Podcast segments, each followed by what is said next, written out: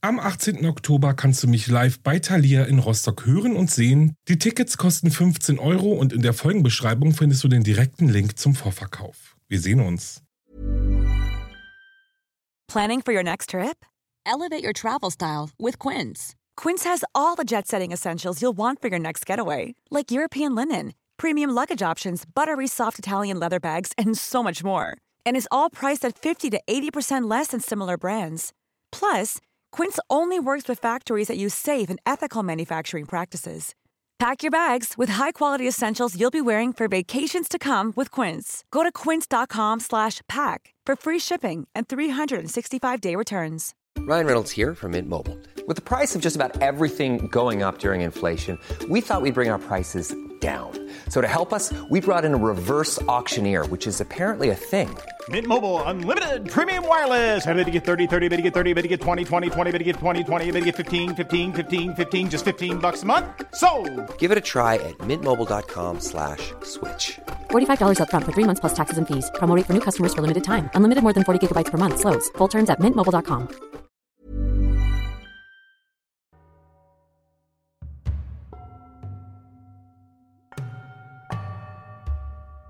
Hallo und willkommen zurück bei Wahre Verbrechen. Das ist mein Podcast über wahre Verbrechen, die so echt sind, dass man das Licht beim Anhören anmachen muss. Oder aber man schläft dazu ein, weil ich so eine beruhigende und langsame Stimme habe. Ich bin Alex und ich freue mich, dass ihr eingeschaltet habt. Erstmal auch ein Hallo an alle, die heute zum ersten Mal zuhören und in den ersten 15 Sekunden nicht abgeschaltet haben. Und ein riesengroßes Dankeschön für all eure Abos, Bewertungen, Nachrichten. Ich umarme euch ganz, ganz doll und vielen, vielen Dank. Heute habe ich euch zwei Fälle vorbereitet, die, wie ich finde, gar nicht so einfach zu verarbeiten sind. Es geht nämlich um Kinder, die zu Mördern werden. Ich finde, das ist immer ein sehr interessantes Thema, weil man sich immer fragt, wie werden Kinder zu Mördern oder warum morden Kinder? Und mir ist aufgefallen, dass das ja einfach wirklich immer so ein Thema ist, wo man sich denkt, wieso sollten Kinder überhaupt oder Teenager zu Mördern werden? Die sind doch eigentlich noch viel zu jung, denen schreibt man das gar nicht zu. Aber das ist natürlich ein riesengroßer Irrglaube, denn die Realität sieht einfach anders aus. Mordlust macht auch bei Minderjährigen keinen Halt und woher sie kommt, darüber wird viel diskutiert. In meiner Folgenbeschreibung findet ihr diverse Quellen, die sich mit dem Thema auseinandersetzen. Also guckt dort unbedingt mal nach. Ja, und dann greift euch jetzt eure Tasse Tee, legt euch die Decke um und los geht's. St. Martins in Missouri, USA zählt im Jahr 2009 um die 1100 Einwohner. Eine kleine Stadt, in der jeder jeden kennt. Elissa ist 15 Jahre alt und lebt mit ihren drei Geschwistern bei ihrer Großmutter.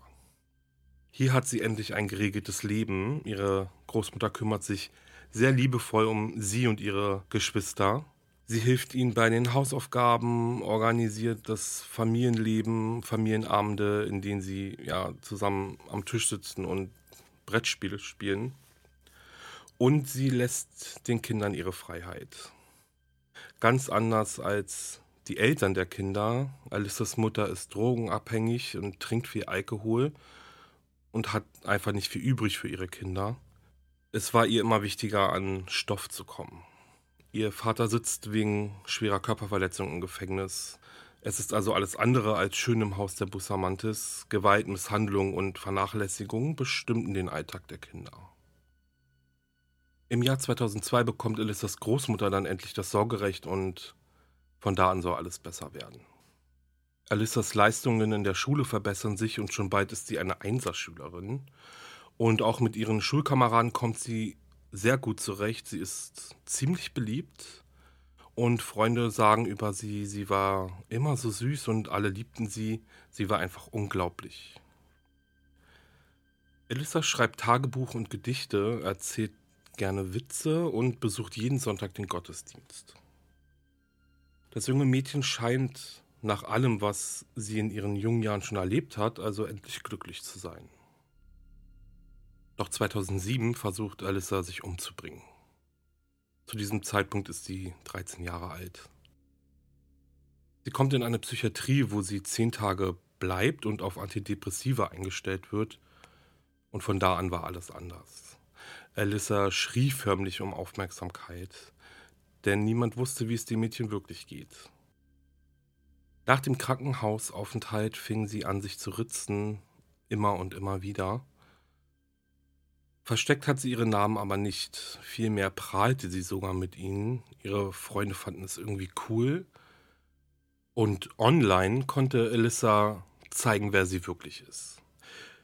Ihre Bilder in den sozialen Netzwerken waren eine bunte Mischung aus verträumten, süßen Selfies und dunklen, schon fast, also wie ich finde, gruseligen Bildern, auf denen sie dunkel geschminkte Augenringe hatte, einen mit Lippenstift verschmierten Mund und ihre Hände wie eine Pistole an die Schläfe hielt. Unter einem dieser Bilder schrieb sie, schlechte Entscheidungen machen großartige Geschichten. Auf ihren YouTube- und MySpace-Kanälen gab sie als Hobby an, Menschen töten und ritzen. Das Verstörendste auf ihrem YouTube-Kanal ist ein Video, auf dem sie versucht, ihre jüngeren Brüder zu überreden, einen Elektrozaun anzufassen. Vier Häuser von dem Haus von Elizabeths Großmutter entfernt wohnt die neunjährige Elizabeth Olden. Ein freundliches und aufgeschlossenes Mädchen, Sie ging oft rüber zu Alyssa, um mit ihr und ihren Geschwistern zu spielen. Es ist ein ganz normaler Nachmittag am 21. Oktober 2009.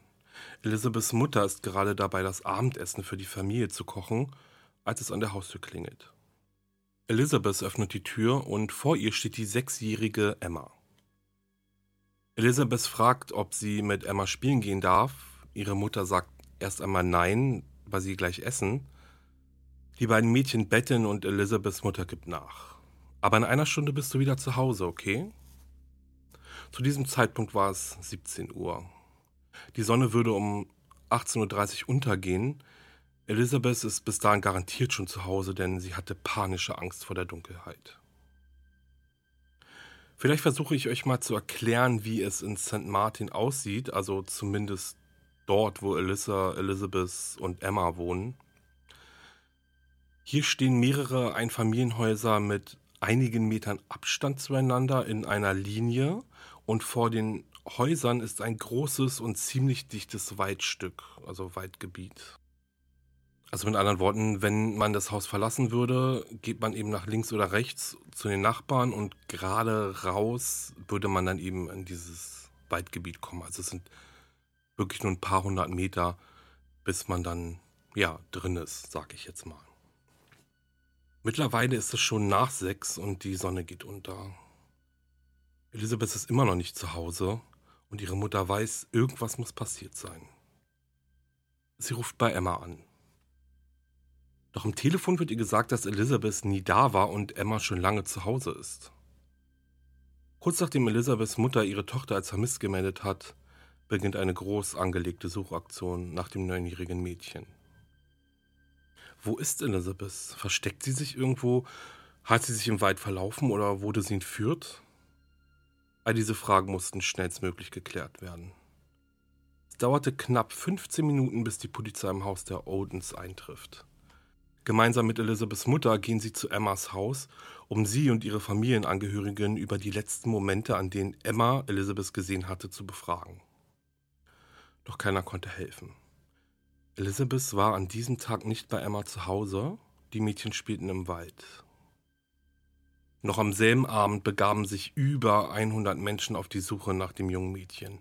Doch es gab keine einzige Spur über den Verbleib von ihr. Doch eine Hoffnung gab es noch: Elisabeths Handy.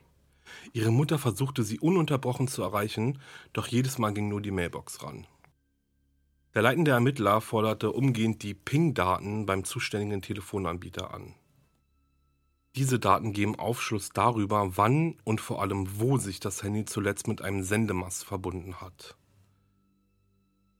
Es dauerte nicht lange, bis die Daten bereitstanden und somit der Fundort von Elizabeths Handy eingegrenzt werden konnte.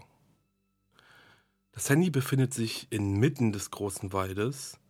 Zwar konnte die Zone, wie gesagt, schon sehr gut eingegrenzt werden, dennoch war immer noch eine große Fläche übrig, die durchsucht werden musste. Und diese Suche sollte am nächsten Morgen beginnen.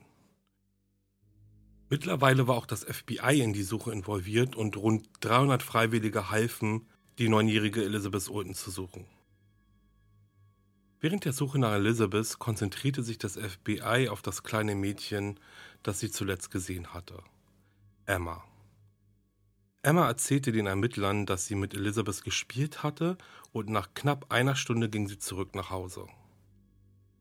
Doch irgendwas stimmte nicht, irgendwas ist mit dem Mädchen, also mit Emma, irgendwas war mit ihr komisch und die Ermittler hakten einfach weiter nach. Und sie fragten, wie das letzte Treffen mit Elizabeth gelaufen ist oder was die beiden Mädchen gemacht haben. Und daraufhin antwortete Emma dann das. Emma und Elizabeth waren im Wald spielen und Emma stolperte und verhedderte sich in einem Dornengestrüpp. Sie fiel hin und schlug sich ihr Knie auf dann weinte Emma ganz laut und rief um Hilfe. Elizabeth konnte sie aber nicht beruhigen und immer und immer wieder schrie Emma nach ihrer älteren Schwester Elissa. Elizabeth sei daraufhin losgelaufen, um Melissa zu holen. Die polizeilichen Ermittler befragten am Tag zuvor schon alle Kinder in Elizabeths Alter, ob sie das Mädchen gesehen haben oder vielleicht schon wüssten, wo sie sich versteckt. Vielleicht gab es ja ein geheimes Versteck von Elizabeth. Sowas weiß man ja immer nicht. Also sie befragten eben alle Nachbarkinder ne, am Abend zuvor, doch Elisa Bustamante befragten sie nicht. Doch das holte das FBI jetzt nach. Das FBI bat jetzt darum, mit Elissa sprechen zu dürfen, die zu Hause war. Und nach einigen Fragen gab sie auch zu, am Tag von Elizabeths Verschwinden die Schule geschwänzt zu haben. Und sie sagte auch, dass sie nicht daran glaubt, dass Elizabeth gefunden werden wird und deshalb half sie auch nicht bei der Suche mit. Und das war nur eine Sache, die das FBI ja Misstrauen erwecken ließ. Alissas Verhalten war generell bei der Befragung etwas seltsam und ja, erweckte ein sehr ungutes Gefühl bei den Ermittlern. Und sie fragten sich natürlich, was weiß das Teenager-Mädchen über das spurlose Verschwinden ihrer Nachbarin? Und spannend wird's jetzt, denn noch während Alyssa vom FBI befragt wird, findet der Suchtrupp im Wald etwas Seltsames. Freiwillige Sucher stolperten über eine frisch umgegrabene Stelle. Das Gebiet wurde sofort abgeriegelt und es schlich sich das ungute Gefühl ein, dass Elizabeth Olden womöglich in diesem Grab liegen würde. An den Tatort wurde Sergeant Rice und sein Forensikteam gerufen. Sie sollten Beweise sichern und feststellen, ob Elizabeths Körper sich in dem Grab befindet. Derweil kamen auch die Ermittler des FBI zum Tatort und bei sich hatten sie Elissa. Die Ermittler fragten Elissa, ob sie wisse, wer das Loch im Boden ausgehoben hat, und sie antwortete, ich. Warum? Weil ich es mag, Löcher zu graben, antwortete sie. Sie gab an, oft Tiere zu beerdigen und bezeichnete es als eine Art Hobby von ihr. Und tatsächlich, das Grab war leer. Es befand sich rein gar nichts in diesem Loch. Doch trotzdem hinterließ das Mädchen einen seltsamen Eindruck bei den Ermittlern. Sie führten sie zurück zu ihrem Haus und begannen das Grundstück zu durchsuchen. Irgendetwas stimmte hier nicht. Einer der Ermittler war damit beauftragt, Elissas Zimmer zu durchsuchen. Und so trat er ein in die kleine, unheimliche Welt der Elissa Bustamante, die gerade erst 15 Jahre alt ist. Die Wände des Zimmers waren vollgekritzelt mit seltsamen Zeichnungen und verstörenden Gedichten. Manche waren mit Stiften aufgemalt und andere mit Blut. Eines dieser Gedichte handelt über das sich ritzen und eine Passage lautet, ich ritze, um das Blut zu sehen, denn ich mag es. An einer anderen Wand befindet sich eine seltsame Silhouette eines Menschen mit blutverschmierten Augen und neben dieser Zeichnung steht in Blut geschrieben der Name Emma. Außerdem hingen an den Wänden diverse Briefe, die sie von ihrem Vater aus dem Gefängnis bekommen hatte.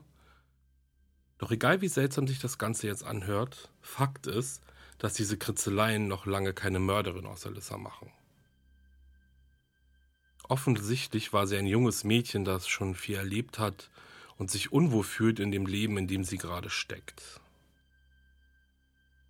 Doch dann findet der Ermittler Alissas Tagebuch auf dem Bett liegen. Wenn sie etwas über das Verschwinden von Elizabeth Olden weiß oder etwas damit zu tun hat, dann wird es doch bestimmt in diesem Tagebuch stehen. Und in diesem Tagebuch standen so einige verstörende Einträge. So beschreibt sie zum Beispiel, wie sie das Haus anbrennen will und alle Menschen in ihm mitverbrennen möchte. Der letzte Eintrag ist vom 21. Oktober 2009, der Tag, an dem Elizabeth verschwunden ist.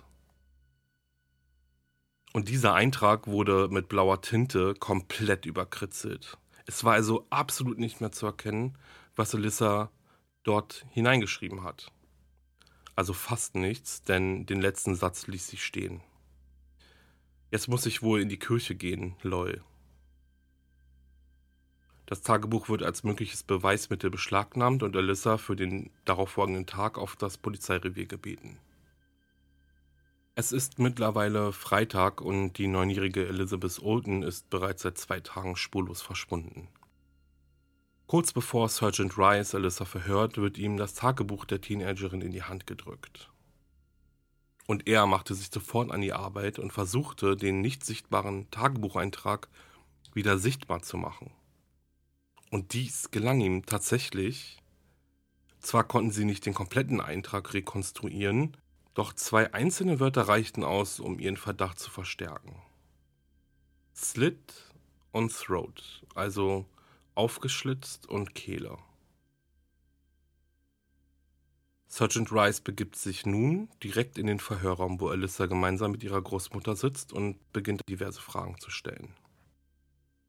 Wichtig ist ihm dabei, die Befragung ruhig zu führen, denn der Forensiker weiß, die Stille ist ein großer Trumpf. Die meisten Menschen kommen mit Stille und langen Pausen nicht zurecht. Es verunsichert sie. Und er soll Recht behalten. Man sah Alyssa regelrecht an, wie es in ihrem Kopf arbeitete, wie sie versuchte, klare Gedanken zu fassen. Als Rice sein AB-Tagebuch erwähnt und die Tatsache, dass er es gelesen hatte und auch den Eintrag, den sie versucht hat zu vernichten, gesteht Alyssa. Es war ein Unfall, wir waren im Wald unterwegs. Elisabeth ist gestolpert und auf ihren Kopf gefallen. Sie war sofort tot. Wir werden den Körper von Elisabeth finden und obduzieren. Dabei werden wir jede einzelne Verletzung feststellen können, antwortete ihr Sergeant Rice.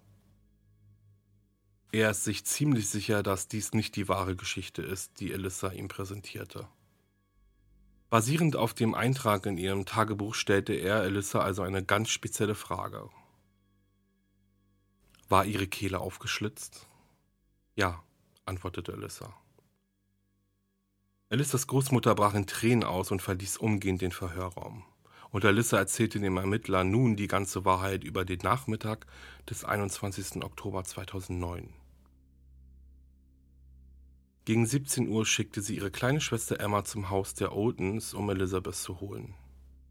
Anschließend schickte Alyssa Emma nach Hause, sie wollte mit Elizabeth alleine spielen. Die Sechsjährige hatte keine Wahl, Alyssa nahm Elizabeth an die Hand und lief mit ihr in den Wald. Etwa 15 Minuten dauerte der Gang.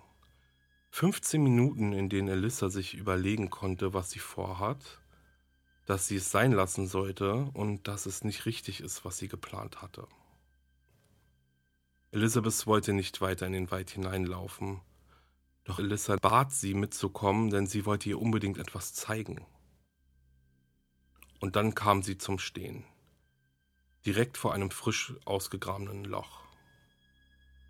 Sofort fing Elissa an, Elizabeth zu würgen. Sie starrte dem kleinen Mädchen dabei tief in die Augen.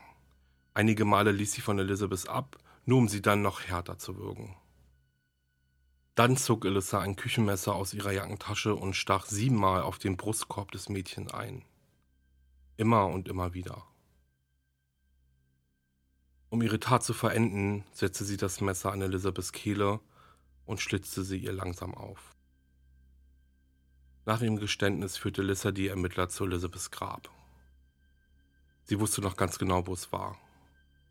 Der Autopsiebericht bestätigte Elissas Aussage genauso wie ihr letzter Tagebucheintrag, den die Polizei nun endlich vollständig rekonstruieren konnte.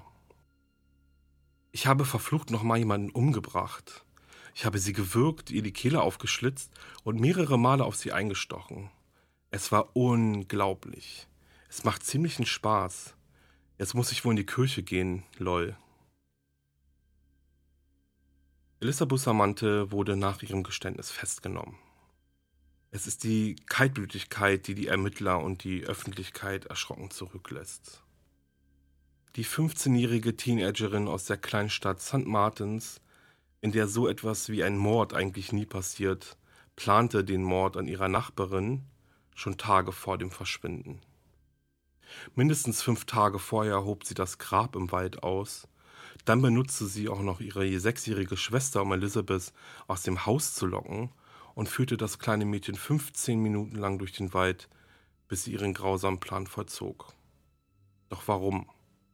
Warum hat Alyssa die kleine Elizabeth so grausam umgebracht? Die traurige Wahrheit ist, dass sie es aus reiner Mordlust getan hat. Es gab kein anderes Motiv. Alyssa wollte wissen, wie es ist, jemanden zu töten, und sie empfand genau das Gefühl, welches sie sich erhofft hatte, nämlich Freude und Befriedigung. Und genau dies brachte Alyssa an ihrem 15. Geburtstag zum Ausdruck.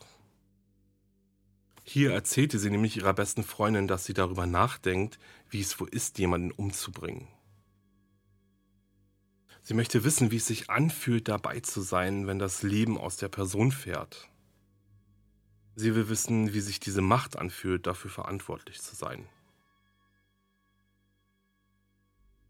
Zwei Jahre und vier Monate nach dem Mord an Elizabeth Olden und der Festnahme von Alyssa beginnt der Prozess gegen die Teenagerin. Die Staatsanwaltschaft plädiert zunächst auf First Degree Murder. In den Vereinigten Staaten fällt unter First Degree Murder das vorsätzliche Töten. Und das heißt, dass die Tat geplant war oder aber der Täter oder die Täterin dem Opfer aufgelauert ist. Ebenso fällt unter dem First-Degree Murder ein Mord, der im Zusammenhang mit einem anderen schweren Verbrechen steht. Im Grunde ist dies also vergleichbar mit dem Tatbestand des Mord nach unserem Rechtssystem. Im Fall Elissa Bustamante also trifft die Anklage der Staatsanwaltschaft vollkommen zu. Sie hat den Mord an Elizabeth geplant und Vorkehrungen getroffen, wie zum Beispiel das Grab auszuheben und ihre Schwester zu involvieren. Doch nun kommt ein entscheidender Faktor ans Spiel, denn Elissa war erst 15 Jahre alt. Psychiater und eine Grand Jury des obersten Strafgerichts stellten fest, dass Elissa keinen Jugendstrafprozess erhält, sondern vor Gericht wie eine Erwachsene verurteilt werden wird. Kommen wir aber mal zurück zum Prozess. Dieser startet nämlich alles andere als wie von der Staatsanwaltschaft geplant. Elissas Anwälte legten Widerspruch gegen ihr Geständnis ein. Sie war zum Zeitpunkt des Verhörs minderjährig und einige Fragen, die ihr gestellt wurden, waren laut dem Gesetz in Missouri nicht rechtens. Somit war Elissas Geständnis vor Gericht so gut wie nichts wert. Vor dem Supreme Court der USA ist es nicht erlaubt, Minderjährige ohne eine Aussicht auf Bewährung zu verurteilen und ins Gefängnis zu schicken. Dies würde Alyssa jedoch erwarten, sollte sie in einem First-Degree-Murder-Fall vor Gericht verurteilt werden. Also änderte dies alles.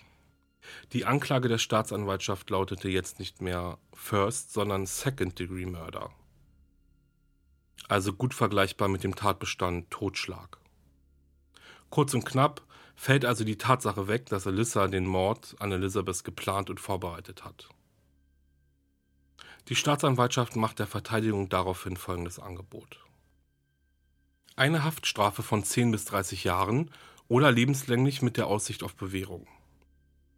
Die Verteidigung akzeptierte und Alyssa Bustamantes Urteil fiel so aus. Lebenslänglich mit der Aussicht auf Bewährung wegen Totschlags und 30 Jahre Haft für bewaffnete kriminelle Aktivitäten. Außerdem musste der Familie Olden eine Entschädigungszahlung in Höhe von 5 Millionen US-Dollar leisten. Den ersten Antrag auf Bewährung kann Alyssa nach 35-jähriger Haft stellen. Für Elizabeths Familie ist die Strafe alles andere als gerecht. Ihr Leben wurde an dem Oktobernachmittag im Jahr 2009 für immer verändert und wie Elizabeths Mutter sagt, wir werden uns nie von dem Tod von Elizabeth erholen. Elizabeths Mutter zog nochmal vor Gericht. Einmal gegen die Großmutter von Alyssa. Sie erhielt vom Gericht eine Entschädigungssumme in Höhe von 400.000 US-Dollar zugesprochen. Und ein weiteres Mal gegen Alyssa, um zu bewirken, dass sie keinen Gewinn aus ihrer Tat machen kann, weder mit Interviews, Büchern oder Filmen.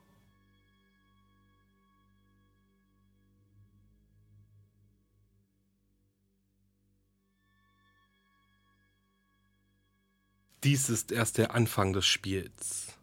Ihr Typen von der Polizei haltet mich auf, wenn ihr könnt. Ich habe das dringende Bedürfnis, Leute sterben zu sehen. Es ist für mich Nervenkitzel, Morde zu begehen. Ein blutiges Gericht ist nötig für meine Jahre großer Bitterkeit. School Kill. Es ist der 27. Mai 1997 und das sind die Worte, die auf einem Zettel stehen, der in dem Mund eines abgetrennten Kopfes gefunden wurde, welcher vor dem Tor einer Grundschule in Kobe, Japan liegt. Und damit beginne ich den zweiten Fall. Und ich möchte es nicht auslassen, hier eine Triggerwarnung abzugeben, denn einige Beschreibungen sind wirklich sehr grafisch dargestellt. Kobe in Japan 1997. Es sind gerade einmal zwei Jahre vergangen, nachdem am 17. Januar 1995 ein schweres Erdbeben in nur 20 Sekunden über 4000 Menschenleben und knapp 15.000 Verletzte forderte. Saito Sakakibara ist zu diesem Zeitpunkt zwölf Jahre alt. In den Medien ist er auch als Boy A oder der Schulmörder von Kobe bekannt. Saito Sakakibara heißt der Schüler Sakakibaras und war der Name, den sich der Junge selber gab. In Japan ist es streng verboten, den Namen von Minderjährigen in den Medien zu veröffentlichen, und so entstand das Pseudonym Boy A. Aber ich bleibe heute bei Saito. Schon als kleines Kind fand Saito Gefallen daran, Lebewesen zu töten. Angefangen mit Ameisen und anderen Insekten, entdeckte er in der fünften Klasse beim Frösche sezieren, dass genau das es war, was ihm Freude bereitete. Später wird er in einer Zeitung sogar erzählen, dass dieser Tag der erste war, an dem er eine Erektion hatte. Seine kranken Fantasien ließ er vorwiegend an streunenden Katzen, vom Bäumen gefallenen Vögeln oder Fröschen aus, welche er bis zum erbitterlichen Tod mit Schlägen und Tritten quälte. Auch zündete er die Tiere lebendig an oder warf sie gewaltsam auf den Boden. Oftmals fuhr er dann mit seinem Fahrrad immer wieder über sie drüber. Saito war in seinen jungen Jahren schon so besessen vom Bösen, also so bezeichne ich es mal, dass ich persönlich echt Gänsehaut bekomme. Er war ein Waffennah, sammelte Zeitschriften über Waffen, las brutale Manga-Bücher und besaß schon mehrere Hardcore-Pornofilme, in denen es mehr um die Gewalt als um den Sex ging. Eines seiner Lieblingsbücher war Hitlers Mein Kampf und er besaß mehrere scharfe Messer und Scheren, die, so wie er auch sagen wird, ihm ein beruhigendes Gefühl geben, wenn er sie in seiner Hand umherdreht. Dann stellt er sich vor, die Schere wäre eine Pistole, mit der er ohne mit der Wimper zu zucken einfach jemanden erschießen könnte. 1997 ist Saito bereits 14 Jahre alt. Er ist jetzt auf der Oberschule und seine Noten sind schlecht. Zu Hause bekommt er immer wieder deswegen Ärger von seinen Eltern. Die akzeptieren es nicht, dass ihr ältester Sohn so schlecht in der Schule ist und setzen den Teenager tagtäglich unter Druck, besser werden zu müssen. Saito ist aber auch anderweitig in der Schule auffällig. Er hat keine Freunde und seine Mitschüler haben Angst vor ihm. Er muss immer wieder zum Schulsozialarbeiter und dieser setzt sich nach ein paar Treffen mit seinen Eltern in Verbindung. Ihr Sohn leidet an einer psychischen Krankheit, hat er ihnen gesagt. Doch Saitos Eltern wollten all dies nicht hören. Sie lehnten jede Hilfe des Sozialarbeiters ab und konzentrierten sich auf ihren Frust über Saitos Noten. Schrie Saito nur um die Aufmerksamkeit seiner Eltern? Am 10. Februar 1997 erreichte Saitos sadistisches Doppelleben eine neue Form. Mit einem Hammer bewaffnet attackierte er gegen 16 Uhr zwei Schülerinnen und schlug mehrmals auf sie ein. Verletzt ließ er die beiden liegen und verschwand. Die beiden Mädchen haben mit schweren Verletzungen überlebt. Eines der Mädchen hat Saitos Schuluniform, die er bei dem Angriff trug, erkannt und ihr Vater ging sogar zur Schule und bat den Direktor, ihm ein Fotobuch auszuhändigen, sodass die beiden Mädchen den Angreifer womöglich hätten identifizieren können. Doch der Direktor zeigte sich wenig hilfsbereit und gab das Buch nicht heraus. Sicherlich hat dies aber auch mit dem Datenschutz zu tun, vermute ich jetzt mal. Am 16. März attackierte er die zehnjährige Ayaka Yamashita ebenfalls mit einem Hammer. Saito schlug so fest auf die Grundschülerin ein, dass sie ihren Verletzungen erlag und am 23. März starb. Noch am selben Tag, als er Ayaka Yamashita angriff, wurde ein weiteres Mädchen überfallen und kam mit mehreren Messerstichen ins Krankenhaus. Auch dieser Angriff konnte später auf Saito zurückgeführt werden. Der aber verschwand erst einmal wieder spurlos von der Bildfläche und ließ die Öffentlichkeit mit einem großen Fragezeichen zurück. Nach dem Mord an Ayaka Yamashita schrieb Saito folgendes in sein Tagebuch. Ich habe heute ein Experiment durchgeführt, um zu bestätigen, wie zerbrechlich Menschen sind. Ich habe den Hammer gesenkt, als sich das Mädchen zu mir umdrehte.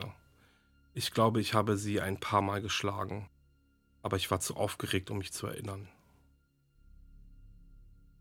Am 23. März fügte er dann noch hinzu, Heute Morgen sagte mir meine Mutter, armes Mädchen, das angegriffene Mädchen scheint gestorben zu sein. Es gibt keine Anzeichen dafür, dass ich erwischt werde. Ich danke Gott dafür. Bitte beschütze mich weiterhin. Am 24. Mai 1997 war der elfjährige June Hase auf dem Weg von seinem Großvater zurück nach Hause. June litt an einer geistigen Behinderung, liebte sein Leben und war ein sehr fröhlicher Junge. Auf dem Nachhauseweg trifft er auf Saito. Dieser verwickelte ihn in ein Gespräch und schaffte es, ihn in ein abgelegenes Waldstück zu führen. Hier attackierte er den Elfjährigen brutal, schlägt immer wieder auf seinen Kopf ein. Dann greift Saito zu einer Handsäge und beginnt sein Opfer mit dieser zu verletzen. Saito wirkt sein Opfer bis zum Tod.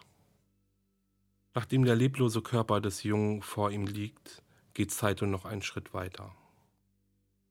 Er beginnt den Kopf des Jungen mit der Handsäge von seinem Körper zu schneiden. Den Körper lässt er schlecht versteckt liegen, den Kopf nimmt er mit. Und jetzt ist Folgendes passiert. Saito schließt sich auf einer öffentlichen Toilette ein und vergeht sich an dem Kopf. Dann beginnt er ihn zu verstümmeln und Schriftzeichen in seine Stirn zu ritzen. Später wird auch noch herauskommen, dass er das Blut seines Opfers trank und auf dem Leichnam ausspuckte. Gegen 1 Uhr morgens des 27. Mai platzierte er dann den Kopf von June Hase vor dem Schultor, wo er am Morgen von einem Mann gefunden wurde. June Hases Körper wurde noch am selben Nachmittag von Mitarbeitern einer Fernsehgesellschaft gefunden, die eine Antenne in dem Waldstück installieren wollten, wo der Körper lag. In näherer Umgebung fanden sie auch mehrere tote und verstümmelte Katzen. Am 6. Juni 1997 ging bei der lokalen Tageszeitung ein anonymes Schreiben ein. Das Schreiben war in roter Tinte geschrieben und es bestand aus 1440 Worten sowie sechs Zeichen in Kanji geschrieben, also in japanischen Schriftzeichen. Diese Zeichen bedeuteten im Einzelnen Alkohol, Teufel, Rose, Heiliger und Kampf. Zusammengenommen oder zusammengelesen ergeben diese Zeichen die Worte Saito Sakakibara, der Schüler Sakakibaras. Diese sechs Schriftzeichen waren der Presse nur zu gut bekannt, denn sie standen auch schon auf dem Zettel, der in dem Kopf von Juna Hase gefunden wurde. Nun, dies ist der Anfang des Spiels. Zum Zwecke dieses Spiels setze ich mein Leben aufs Spiel. Falls ich erwischt werde, werde ich vielleicht gehängt. Die Polizei sollte engagierter bei meiner Verfolgung sein. Nur wenn ich töte, bin ich frei von dem ständigen Hass, an dem ich leide, und fähig, wieder Frieden zu finden. Nur wenn ich Leuten Schmerzen zufüge, kann ich meinen eigenen Schmerz lindern. Dies sind nur kleine Auszüge aus dem Brief, der der lokalen Tageszeitung vorliegt.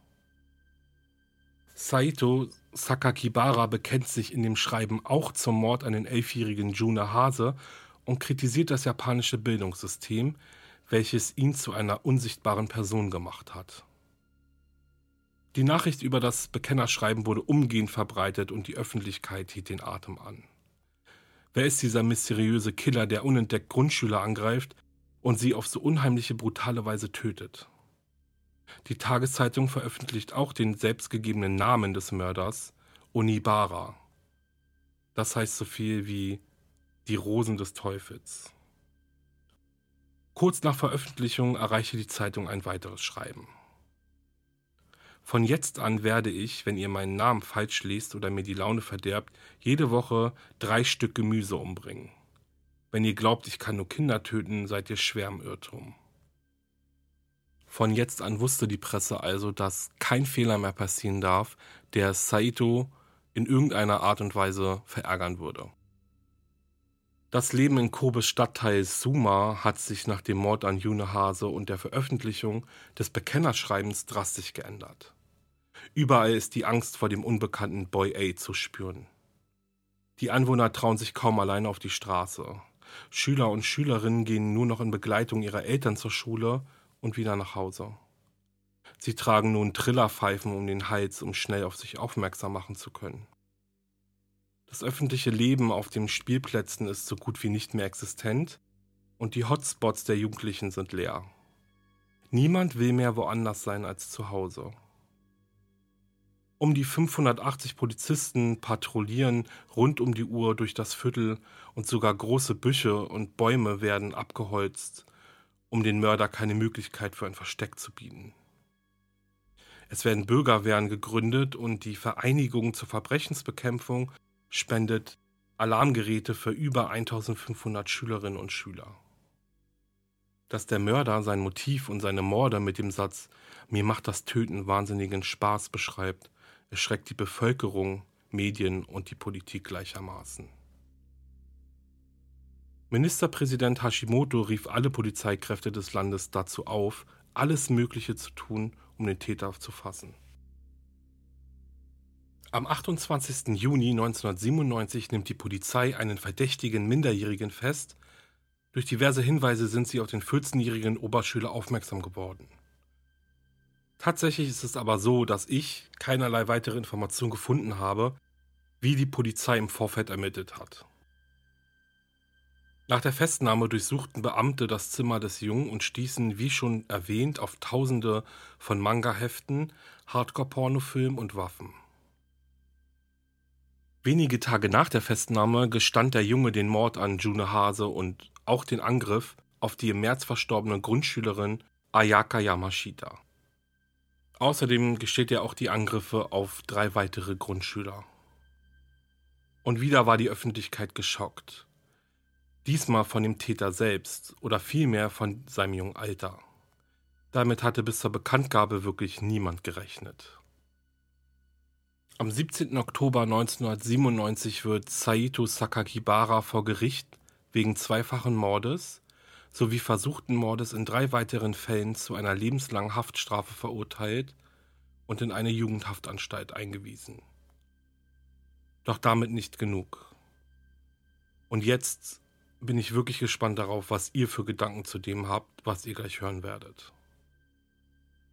Am 11. März 2004 also sieben Jahre nachdem er inhaftiert wurde, wird Saito, nachdem er ein Rehabilitierungs- und Erziehungsprogramm durchlaufen hat, im Alter von 21 Jahren auf Bewährung entlassen. Und diese Bewährung endete dann noch im selben Jahr am 31. Dezember. Das heißt, ab dem 1. Januar 2005 ist er ein komplett freier Mann ohne Bewährungsauflagen und ohne dass er sich regelmäßig einem Bewährungshelfer oder einem Psychologen vorstellen muss. Er wurde im gesunden Maße als rehabilitiert eingestuft und bekam nach seiner Entlassung einen neuen Wohnort zugewiesen. Weil er bei seinen Taten noch minderjährig war, verfügte das Gericht, dass sein richtiger Name niemals öffentlich im Zusammenhang mit den Morden genannt werden darf.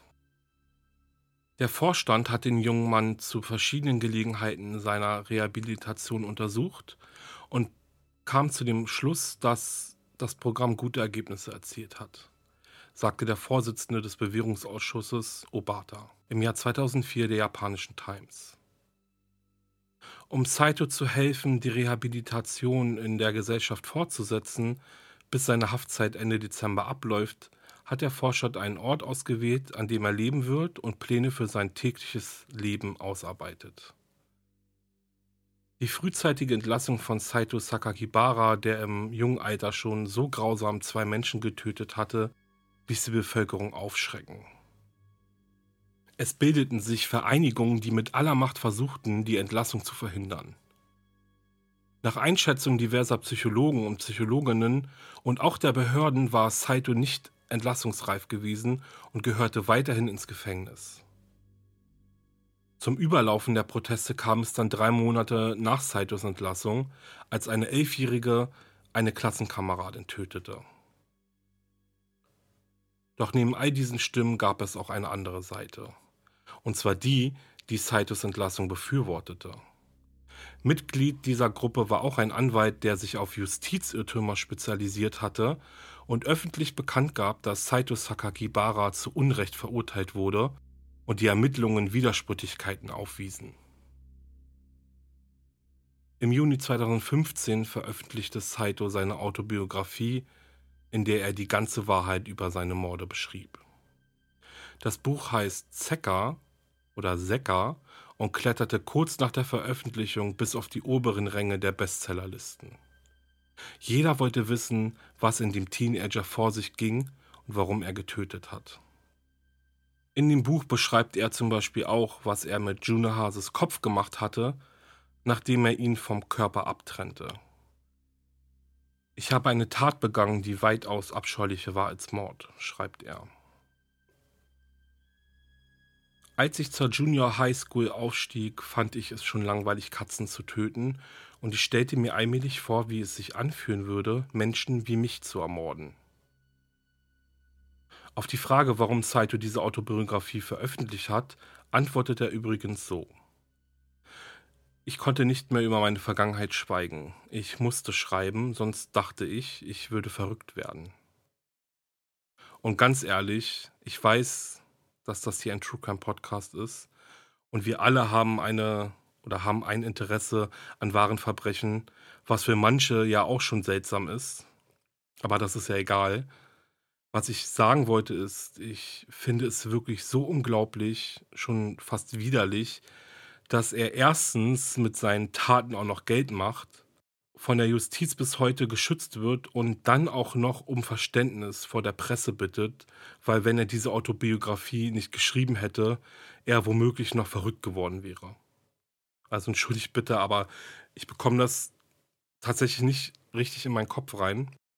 Und schon gar nicht, weil Juna Hases Familie mit allen Mitteln versucht hat, diese Veröffentlichung des Buches zu stoppen, weil sie es einfach nicht fair gegenüber ihres ermordeten Sohnes noch ihrer selbst gegenüber fanden.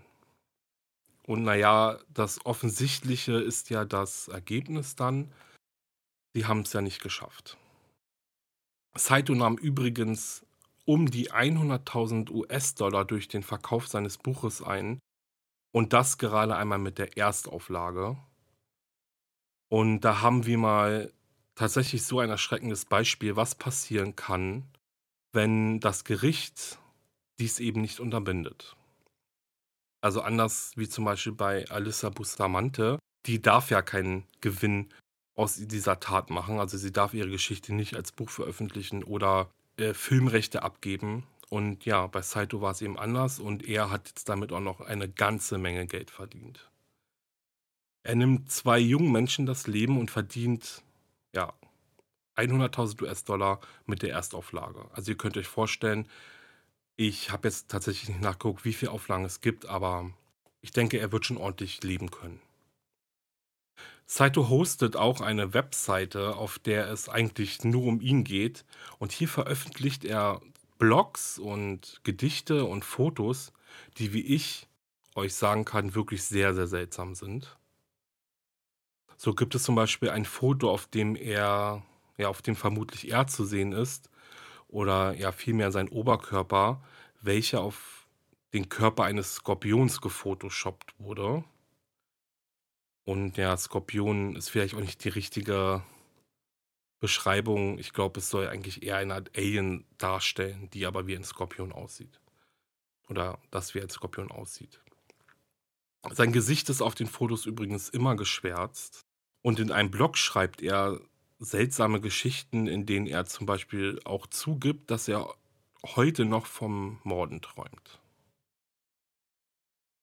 Und nochmal, so leid es mir tut, ich verstehe das alles wirklich nicht. Und habt ihr nicht auch die ganze Zeit irgendwie das Gefühl, dass es nur eine Frage der Zeit ist, bis er wieder jemanden umbringt? Denn schließlich ist er tatsächlich überhaupt nicht unter Bewachung. Also er muss sich, wie gesagt, nirgendwo melden. Er muss nicht nachweisen, dass er zum Psychologen geht. Man vertraut ganz darauf, dass er komplett rehabilitiert wurde im Gefängnis. Aber ich denke mir immer bei so einer krassen Tat, also es ist ja jetzt kein Mord aus im Affekt gewesen, sondern er hat ja wirklich geplant und dann auch noch den Kopf abgesägt mit einer Handsäge. Also das muss auch eine unheimliche ja, Mordlust da gewesen sein und dass man ihn dann so frei lässt, ohne irgendwie, ja, ihr wisst schon, was ich meine. Und ich weiß, dass es ziemlich schwierig ist, das einfach so zu sagen, aber aufgrund der Tatsache, dass Saito nach dem, was er eben getan hat, ein freier Mann ist, ohne Bewährungsauflagen, das macht mich einfach wirklich wütend. Ever catch yourself eating the same flavorless dinner three days in a row? Dreaming of something better? Well, HelloFresh is your guilt-free dream come true, baby. It's me, Gigi Palmer. Let's wake up those taste buds with hot, juicy pecan crusted chicken or garlic butter shrimp scampi. Mm. Hello Fresh. Stop dreaming of all the delicious possibilities and dig in at HelloFresh.com. Let's get this dinner party started.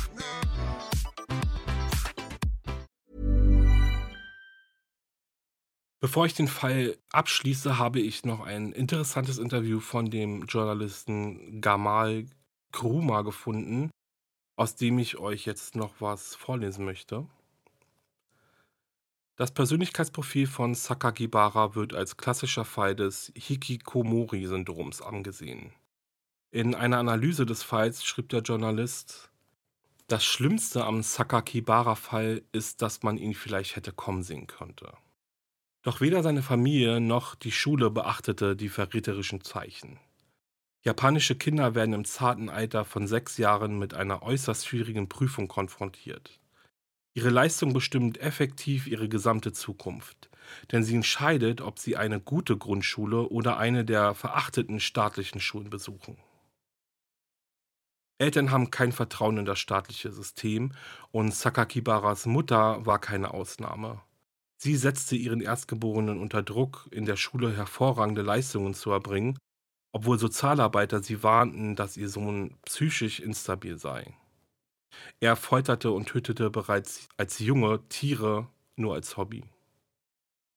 Und tatsächlich ist es so, dass Japans Schulsystem hier, also ich sage jetzt mal in unserer Welt, immer wieder in der Kritik steht. Die Selbstmordrate von Kindern und Jugendlichen ist nirgendwo so hoch wie in Japan. Zur obersten Maxime der Schulerziehung in Japan gehören ein scharfer Drill zur Anpassung und Gehorsam. Schlechte Noten bedeuten eine gesellschaftliche Ausgrenzung und das auch innerhalb der Familie. Ein gutes Beispiel für den tagtäglichen Druck, welchen schon Grundschüler ausgesetzt sind, ist zum Beispiel ein Schild, welches über dem Baseballplatz der Tomogaoka-Schule hängt und auf diesem steht geschrieben, Wer nicht kämpft, soll verschwinden. Schockierend finde ich auch dieses Beispiel, in dem ein 13-jähriger Junge aus der Präfektur Iwate in sein Heft schreibt, ich habe die Stelle schon ausgesucht, an der ich mich umbringen werde. Dieses Heft hat dann die Klassenlehrerin bekommen und die schreibt ihm daraufhin zurück, lass uns morgen beim Training in der Schule eine gute Zeit haben. Bis dahin hat der Junge sich aber schon umgebracht. Er sprang um halb acht Uhr abends vor einen Zug. Die Eltern wurden von der Klassenlehrerin übrigens nicht informiert. Und die Klassenlehrerin selbst hat dies ja auch absolut nicht ernst genommen. Der Junge wurde über Jahre hinweg gemobbt und immer wieder machte er Lehrer und seine Eltern darauf aufmerksam, doch ernst genommen wurde er nie. In Japan ist die Zugehörigkeit zu einer Gruppe um einiges wichtiger als die Individualität des Einzelnen und diese Tatsache begleitet einen dann das ganze Leben lang. Also ist man nicht mehr Teil einer Gruppe, ist man eigentlich gar nichts mehr. In meiner Folgenbeschreibung findet ihr einen sehr interessanten Artikel darüber, also guckt gerne nochmal nach. Und das war's für dieses Mal auch schon wieder mit meinem True Crime Fällen. Bei der Recherche der beiden Fälle habe ich mir oft gedacht, wieso morden Kinder oder Teenager eigentlich? Alyssa war ja erst 15 und Saito sogar erst 14. Und beide hatten nur ein Motiv, und zwar das Schlimmste, reine Mordlust. Und beide hatten keine leichte Kindheit und mussten in ihren jungen Jahren schon viel erleben. Aber ist es so, dass schlechte Erfahrungen einen zum Mörder machen und dass diese Erfahrungen dann die Lust erwecken, jemanden sterben zu sehen? Die Frage stellt sich ja irgendwie immer, wenn man darüber nachdenkt. Und ich denke, ich persönlich denke sicherlich, dass dies dazu führt, eine gewisse Hemmschwelle zu übertreten was die Gewalt gegenüber anderen Menschen oder ich sage mal Lebewesen betrifft. Und dann kommt aber noch die Entwicklung dazu, das soziale Leben und das Umfeld. Und ich will mich wirklich nicht so weit aus dem Fenster lehnen mit meinen Theorien, aber das ist, woran ja ich eben gedacht habe. Ich bin gespannt auf eure Nachrichten. Ich versuche, alle Nachrichten zu lesen und zu beantworten. Dies wird allerdings immer schwieriger, weil ihr mir ja so viele Nachrichten schreibt. Es kann also sein, dass es ein bisschen dauert, bis ich antworte. Also seid mir bitte nicht sauer. Ich lese auf jeden Fall alle Nachrichten. Und jetzt verabschiede ich mich für heute ohne ein neues Black Stories Rätsel, weil ich persönlich einfach finde, dass es irgendwie nicht zu dieser Folge passt. Dafür dann beim nächsten Mal aber wieder. Und wenn euch mein Podcast gefällt, dann lasst unbedingt ein Abo und eine Bewertung da. Damit helft ihr mir sehr, sehr doll. Besucht auch meine Instagram-Seite wahre-verbrechen-podcast, denn nur so bekommt ihr Bilder passend zum Fall und alle anderen Informationen zu meinen Episoden. Lasst also ganz, ganz, ganz viele Herzen da und wenn ihr mich finanziell unterstützen wollt, dann geht das wunderbar über meinen PayPal Money Pool nur wer will und kann, absolut kein Muss. Und jetzt sage ich, bleibt sicher. Ich freue mich aufs nächste Mal. Ciao, euer Alex.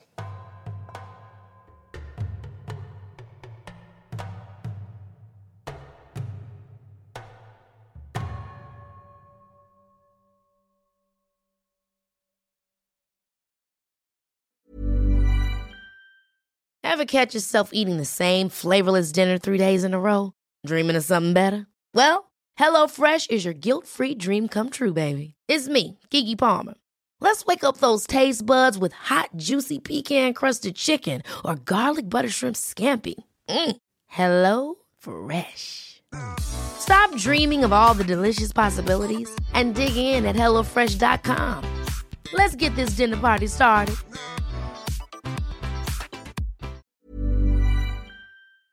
Höre jetzt die vierte und alle anderen Staffeln meines True Crime Podcasts Steig nicht ein, exklusiv auf Podimo. Alle Infos findest du in der Folgenbeschreibung.